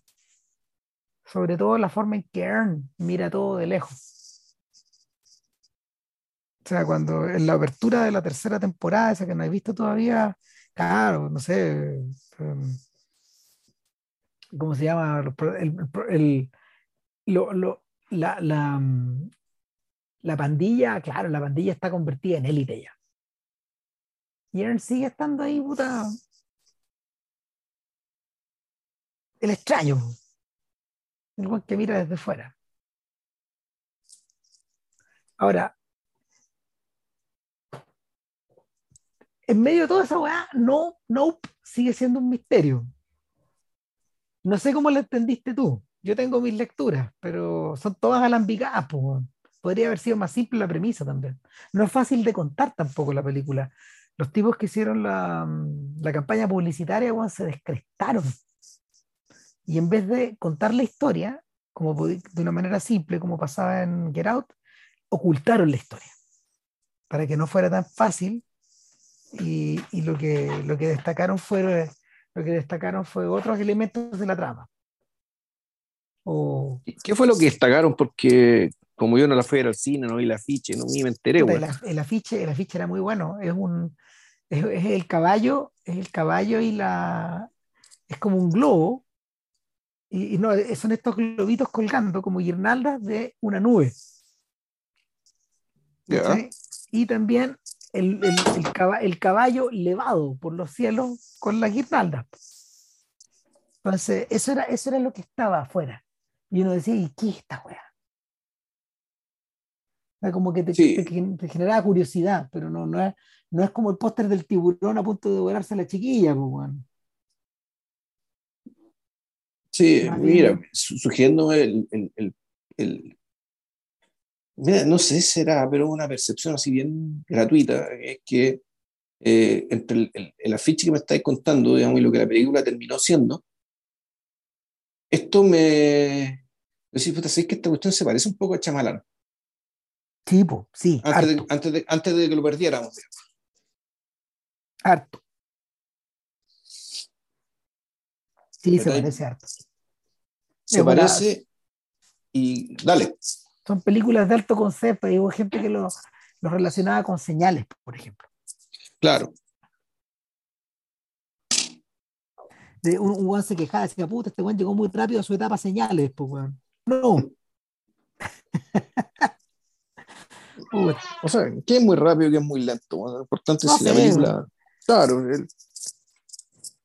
Claro, bueno, ese, ese, ese, tipo de comentarios, pero claro, esos, comentarios son como eh, puta parte de ciertos supuestos, que, que básicamente hay una forma correcta de tener una carrera. Claro. O sea, lo, claro, que es, es, es, el drama, es el drama de una sociedad tan exista como esa, O sea, donde supuestamente el parangón es gente como Spielberg, Entonces, claro, Spielberg fue quemando su etapa, ¿cachai? Tuvo, tuvo la carrera, el carrerón que tiene, Naturalmente, no todas sus películas son tan buenas, lo hemos comentado un montón de veces, pero claro, se, tira sus obras maestras Con, con relativas eh, regularidades. No todas lo son, pero cada década se manda un par, por lo menos. Y es lo que es, ya muy bien. Entonces, claro, básicamente como una sociedad occidental como eso, todos aspiran a eso, que en el fondo puta, ciertas trayectorias se convierten en un patrón oro respecto al cual juzgan todo lo demás. Claro. Porque el fondo el, pues, esta cosa como que el, puta, esto de llevártelo todo, ¿cachai? Que, que, que, en el fondo es una forma bien enferma de vivir, weón, ¿cachai? De, eh, o sea, de, de, de mirar puta, el desarrollo profesional, por un lado, y incluso, y con mayor razón, de mirar un, un, un trabajo que, si bien parte de una industria, es genuinamente creativo, digamos, la creatividad es completamente orgánica, ¿cachai? O sea, ¿cómo, cómo, qué sentido tiene estar sometiendo este tipo de, este tipo de procesos relacionados con algo, cosas tan propias, personales de las personas.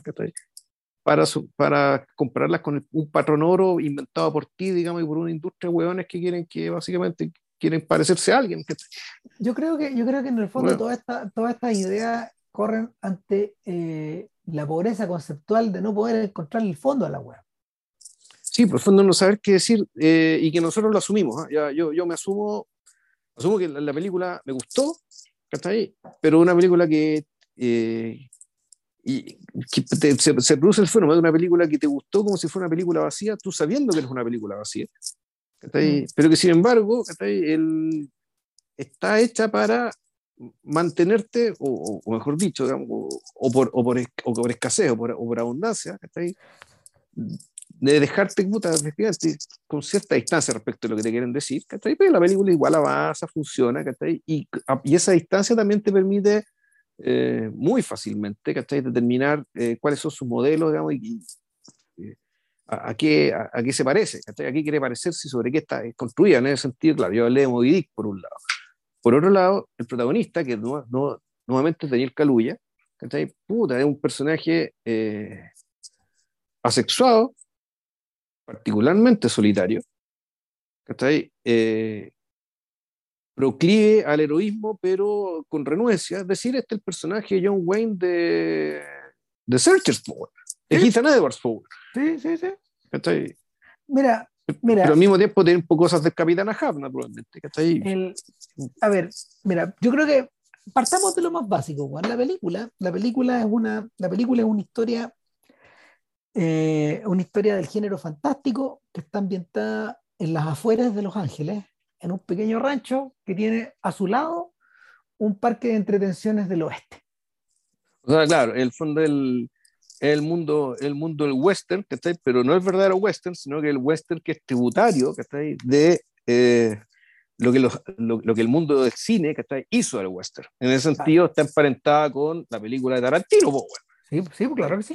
Que, también se mueve en esos espacios. Claro. Ahora, eh, en este pequeño rancho, el, el patriarca, el patriarca de esta historia es un señor que ha continuado una tradición familiar de rentar caballos para la industria del espectáculo.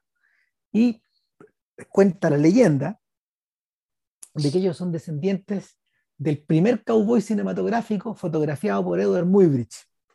Con, esta, con estas fotografías, con esta cámara. ¿Rotoscopio se llama esta weá? No, no, no, tenía otro nombre la weá, pero, pero en el, fondo, en el fondo eran fotografías de alta velocidad que hoy día pueden ser convertidas en, en reels, pero son fotografías de alta velocidad donde muy Bridge estudiaba el movimiento humano. Y claro, el primer jinete, y esa es verdad, era, era, era un jockey que corría, un jockey negro que corría arriba de un caballo y que, que pasó por la cámara de Muybridge en varias oportunidades. O por las cámaras, porque era una galería de cámaras que te captaba las fotos. Entonces, eh, han vivido un poco de eso, pero claro, eh, los tiempos cambian y el negocio está más malo, el negocio ha ido empeorando, porque por, temas de maltrato animal, los caballos cada vez están más creados con, con CGI. Las acrobacias, todo este tipo más, se recrean con caballos digitales. Eh, por si fuera poco, como una desgracia. Un día, mientras está con su hijo, el patriarca, que está interpretado por Keith David, una gloria del cine afro, un grande, un grande, eh, muere arriba de, su, arriba de la bestia, por, por, la caída de unas monedas y eh, otra, otros artículos y, y, objetos que van cayendo desde una nube. Claro, y estos son como esta, estos objetos extraños que ocurren en Magnolia o los que recopilaba el señor Font que contaban ahí en, el, en, el, en el, retorno de los brujos. o el señor Ripley. Claro, estos, estos, pseudo milagros, digamos que está ahí, claro que el tiempo va, el tiempo de explicar. Y ojo, ¿ah? que el, lo que ocurre acá, además que lo presentan con un prólogo que es muy raro, que tiene que ver con una masacre producida en un estudio de televisión en los años 90 por un mono. Allá voy, para allá voy, para allá voy. Entonces, te estamos contando como la, esta drama, weón, donde en el fondo eh, el hijo queda a cargo de esta weá y de algún modo también la hija, pero la hija, ella es una persona que es una candidata influencer, weón, actriz, eh, me vendo a mí mismo a propósito del, de lo que habíamos comentado antes. Y, y, claro, son una pareja dispareja esos dos. Los claro, dos son, son un matrimonio en fondo son un matrimonio, son hermanos, digamos, que pero en la práctica son como si fuera un matrimonio, por eso es que el, ella es lesbiana, digamos, que pero no, se, no, no, no, aparece, no es pareja, aunque nunca le vemos una pareja. No. Ella se declara lesbiana y este muñeco completamente asexuado, es decir, no tiene polola, bueno, no parece importarle el asunto, como está el buen en lo suyo. Claro, ahora, este buen ha encontrado una solución en vista de que ya no hay comerciales, bueno, ni de que y de que, un, de, que un, de que tuvieron un problema con el, el, único que salió, digamos, lo reemplazan por un caballo digital. Eh, este tiene que empezar a vender las bestias juegan al rancho del lado. Y el rancho y, el, y, el, y el, dueño del rancho del lado no es cualquier persona. El dueño del rancho del lado es un ex actor infantil muy conocido por una comedia tipo Bill Cosby, de una familia que, eh, ¿cómo se llama? Adoptaba, adoptaba niños y en algún momento adoptó un mono. Y el mono, este, este esta weá parece una premisa de Boyack Horseman, weón. literalmente está sacada como de Boyack. De una no, bueno, y el mono puede ser Alf también. Sí, claro, sí es lo mismo, pero son estas, la comedias, son, estas comedias que son estas comedias eh, ochenteras que en cierta forma estaban aplicadas a un público familiar, pero que a su vez reinventaban el concepto de familia. Claro, y como decía, esto lo dijo el gato Villalobos alguna vez, pues, esto que eran series súper conservadora, en el fondo diciéndote que en realidad ya no importa, weón, si, si me pueden meter a la familia un cenicero que habla, weón, y lo acogí, la weá sigue siendo familia. Exactamente, y sigue siendo, y el cenicero puede ser tu hijo, weón, ya. Claro, ya, pero la familia no puede deshacerse, ¿cachai? Aunque esté compuesta por la web más rápido, tiene que haber familia, concha. Exactamente, no se te vaya a ocurrir, que no No se debe empezar a, pues claro. No, claro, si la familia, bueno, pues todos, sabemos, bueno. Todos sabemos, sí, por supuesto. Es el pilar de la sociedad, bla, bla, bla. Bueno, en fin. Eh, claro, y aquí es, donde, aquí es donde se engancha la agua con este prólogo del que hablaba JP recién, de un, de un suceso que también parece sacado como de una historia de Magnolia o de, o de, lo, de lo insólito, donde hay un, único sobreviviente de una masacre, aparentemente, una única persona que resultó ilesa de una masacre creada trágicamente porque el entrenador del mono no fue capaz de estar ahí en el set o de controlar, la, de controlar al animal y el animal los atacó a todos en un instante de particular estrés donde la pobre, donde la pobre criatura fue empujada más allá del límite. Y, y, es una escena muy tensa que durante largo rato no tiene nada que ver con el resto de la trama anterior, con el resto de la trama posterior, perdón. este prólogo. Y claro, este gallo, este gallo en su interior tiene, tiene este rancho donde, donde, donde mm, sus hijos que están como, él tiene un matrimonio mixto, entonces eh, eh, los hijos, a su vez también él ha recreado este concepto de familia al interior de su tiendita del oeste.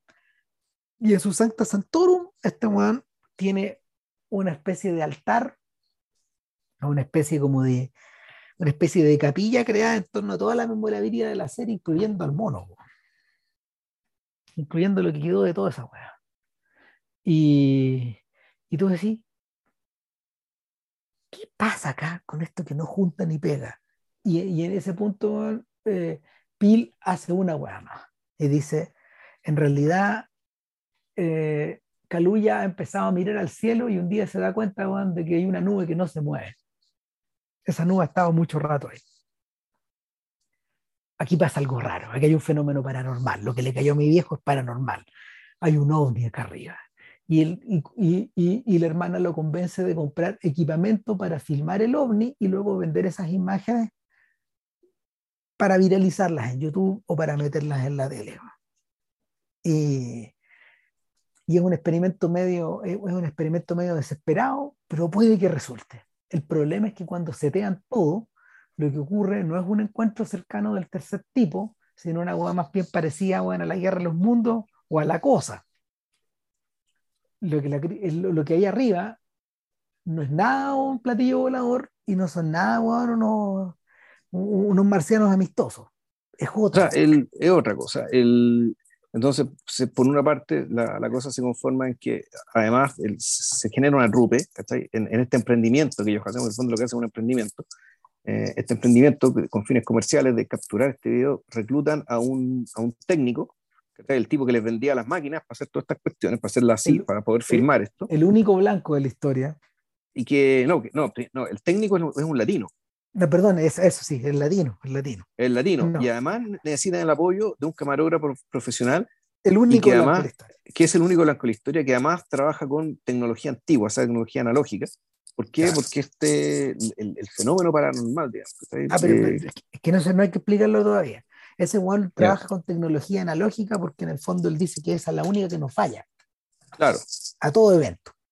¿Cachai? Son cámaras, son cámaras antiguas que son de cuerda.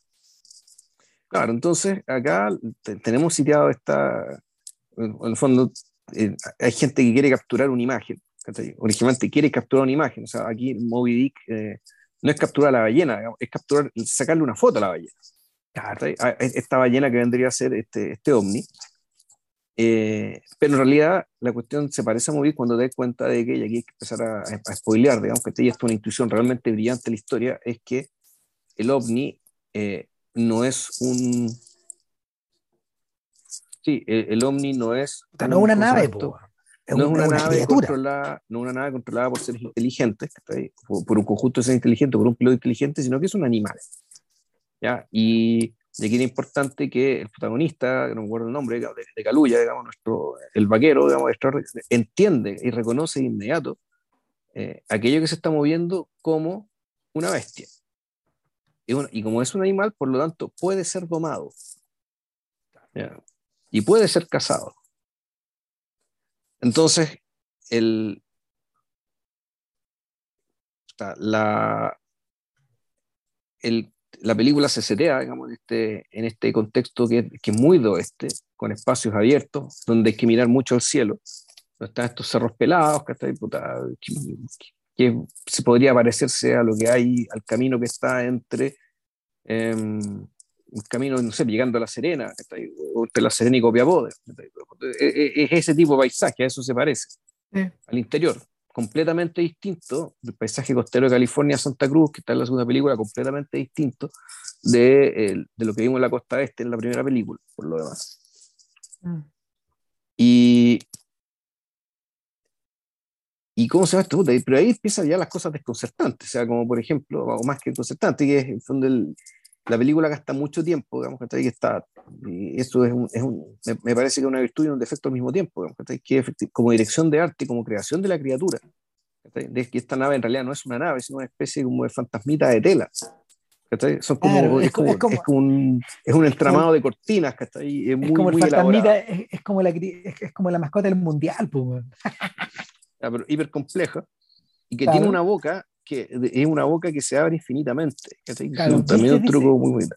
Dice, dice que es una boca, yo digo que es un ojo. Para los efectos es brillante igual, las dos interpretaciones. Claro, claro, donde, donde yo creo que la película sí, y sí yo creo que no, no, no resuelve bien, es que considera necesario mostrar lo que pasa al interior.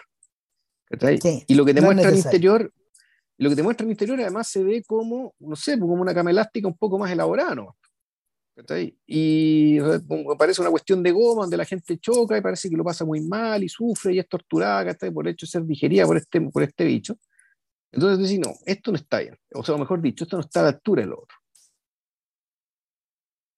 Eh, lo, que, lo que pasa en el fondo con la bestia es que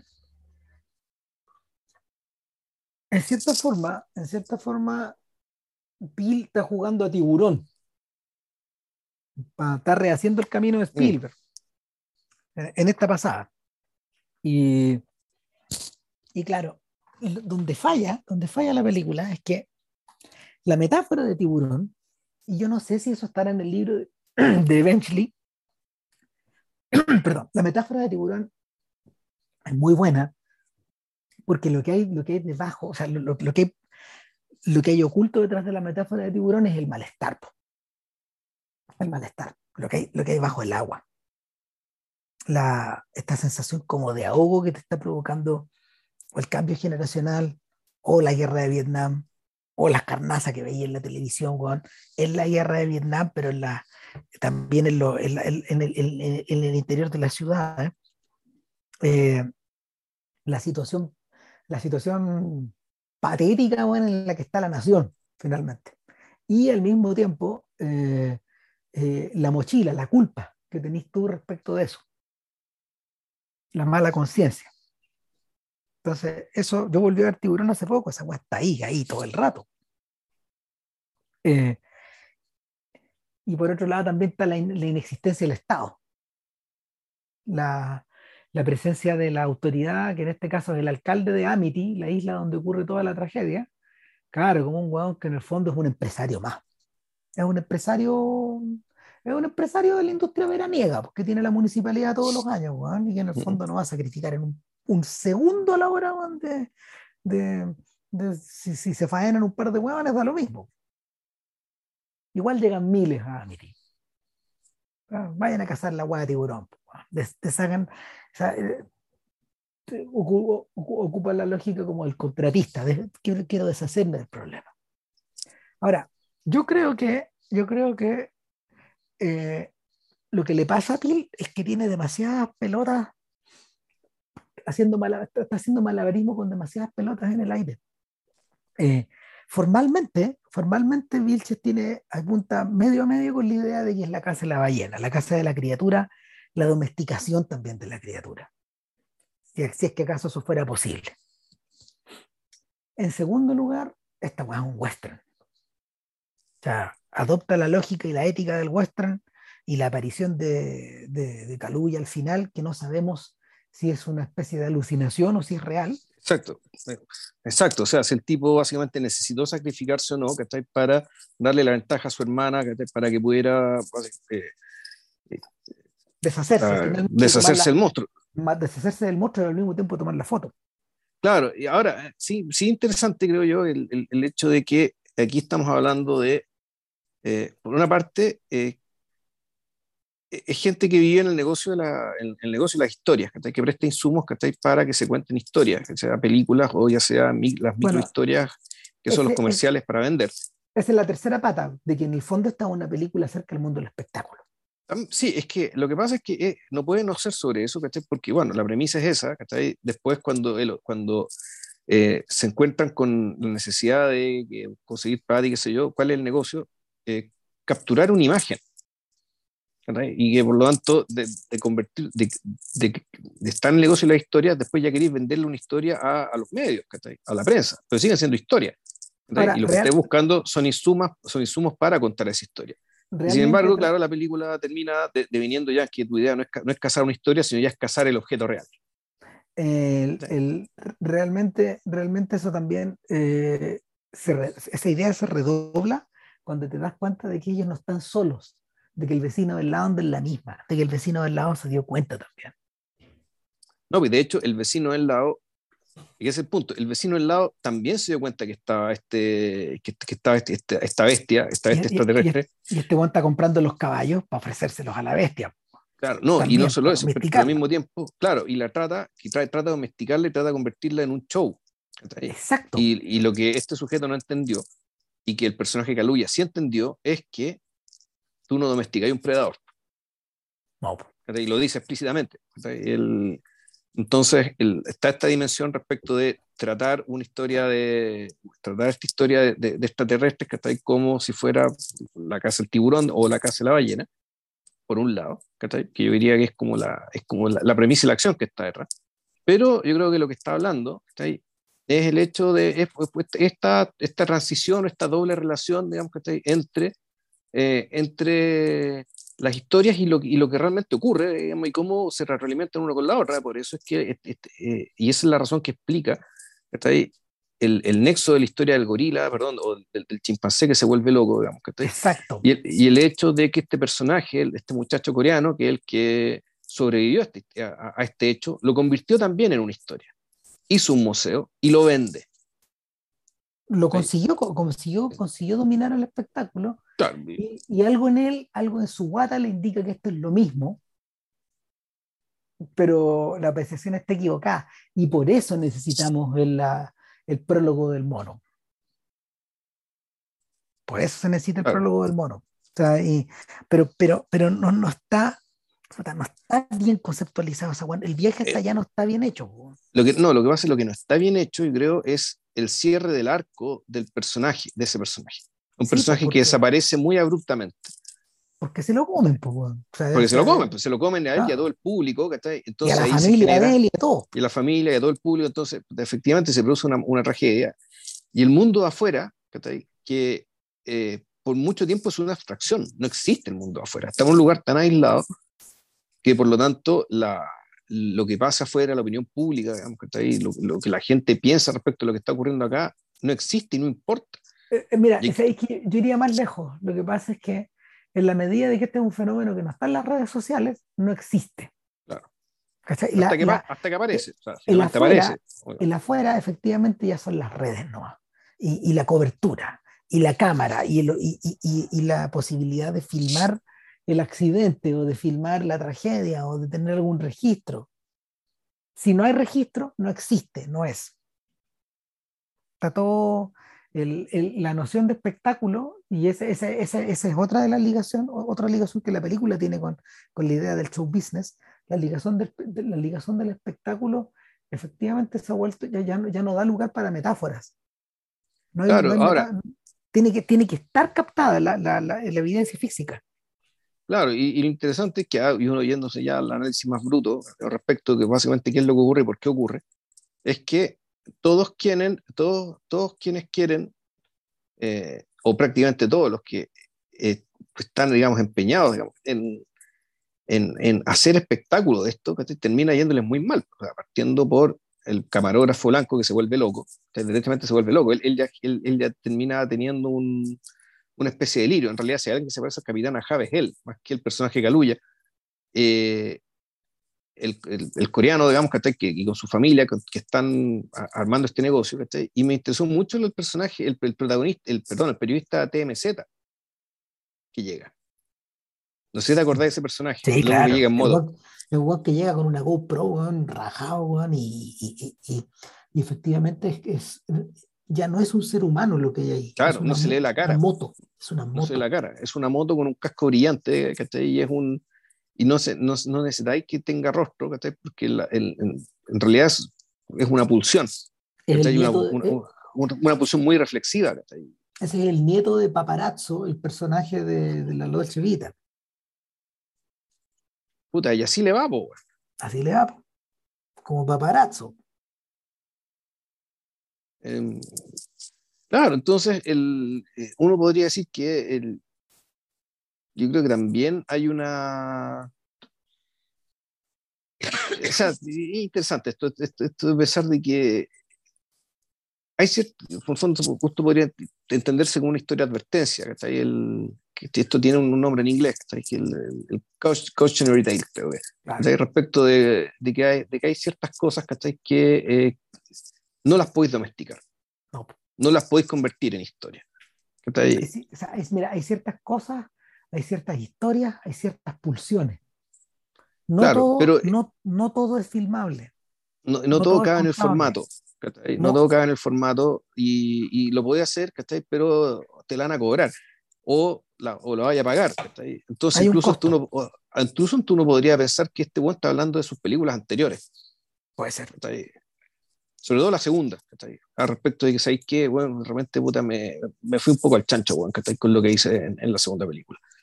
Claro, como que, me, metí, como que me metí donde no debía. El, la metáfora, respecto. La metáfora, la metáfora creció hasta volverse gruesa en vez de fina. O que removí cosas en mí o en otras personas que no debía haber tocado. Claro. porque, no las, eh, porque no las supe, no las sé controlar. Eh, no, no, lo puedo manejar esto. Es Jordan Peele convirtiéndose en, en el protagonista de Bamboozle, en, en la Croa, de la Croa. Sí. Puede ser. Eh, sí, claro. hay algo de eso. Ahora, es interesante saber qué chucha va a pasar a continuación, porque, porque efectivamente quizás ha llegado un momento en que en que hay que moverse hacia otra parte. El, gran problema que tuvo Nop es que fue marketeada como si fuera una obra visionaria, como si fuera una obra maestra. Fue una mochila muy grande de la que, de la, que la película yo creo que difícilmente se va a zafar en el corto o mediano plazo. O sea, mira, yo tengo la tesis de que en realidad yo creo que eh, esto no es una trilogía, yo creo que en realidad con, con, esta película ya dio paso a otra cosa. Puede ser, puede ser. Sí, el, único, el único problema es que no, no habría que. A ver. No habría que, no habría que sobrecocinar las huevas. Por ejemplo, el, en estos momentos, en estos momentos ya hay un producto nuevo de, de Jordan Peele, que está, que está, ¿cómo se llama? Producido para Netflix. Ya. ¿Y es una película este, dirigida por él o es una serie? No, no, es una, es una película de Henry Selick. Qué heavy lo de Selick, la trayectoria que ha tenido. Porque él, Selick es el director de The Nightmare Before Christmas.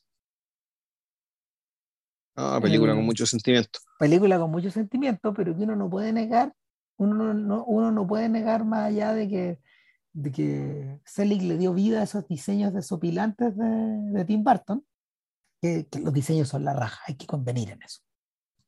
O sea, son, son, efectivamente, o sea, son, son efectivamente se convirtieron en un clásico. Eh, y que, ha distinguido, que ha hecho que la película se transforme en, en, una suerte de clásico para algún, para algún público, no para nosotros, que la sufrimos, digamos. Pero, pero claro, Selig dirigió eso. Y años después, Henry Selick dirigió Coraline. O sea, de nuevo ah. estuvo ahí en, las puertas de otro salto, de otro cambio. Y, ah, pues es buena, Y de Coraline nosotros hablábamos también. Sí, pues. Bueno, y, claro. Laika. claro, con Laika. Y, él, también hizo, bueno, entre medio James and the Giant Peach también con, con, con Barton, del que no tiene muy buenos recuerdos, de hecho. Y, y luego intentó su propia su propia película mix, eh, animada mix con personas que se llama Monkey Bone, que nunca la vi, media rara parece. Pero pasaron años hasta, hasta, que, hasta que apareciera la siguiente película, después de Coraline. Wendell and Wild, así se llama, está en Netflix, y es producida por Jordan Peele y está protagonizada por Keegan Michael Key. Eh, o sea, coprotagonizada. Peele Kian Peel, que se vuelven a reunir en esta película, interpretan a un par de espectros que van siguiendo una chiquilla. Que, que, creo que creo que la chiquilla se llama, espérate, claro, Cat Elliot.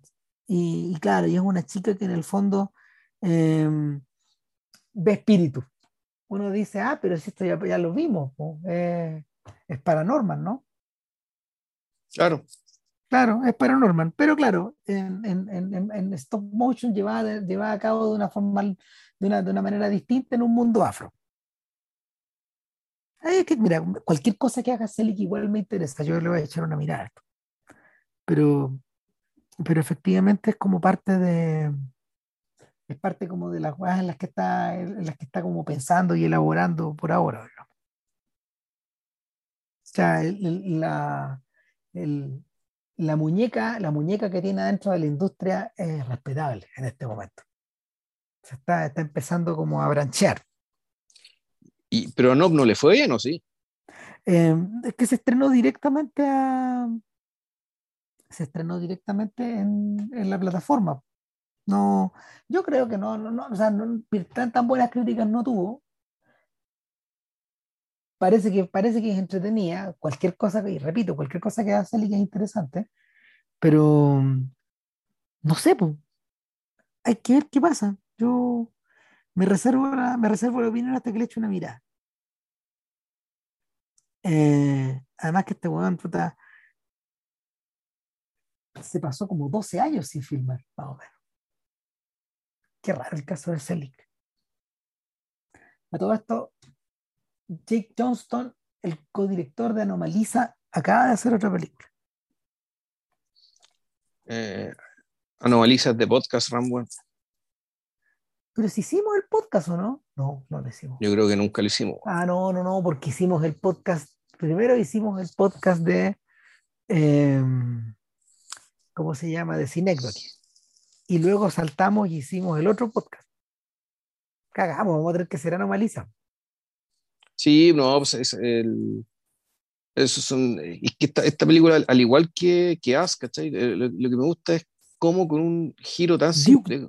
Duke Johnson, no, no Jake Johnson, Duke Johnson, perdón. Claro, con, sí, pues, con un giro tan simple.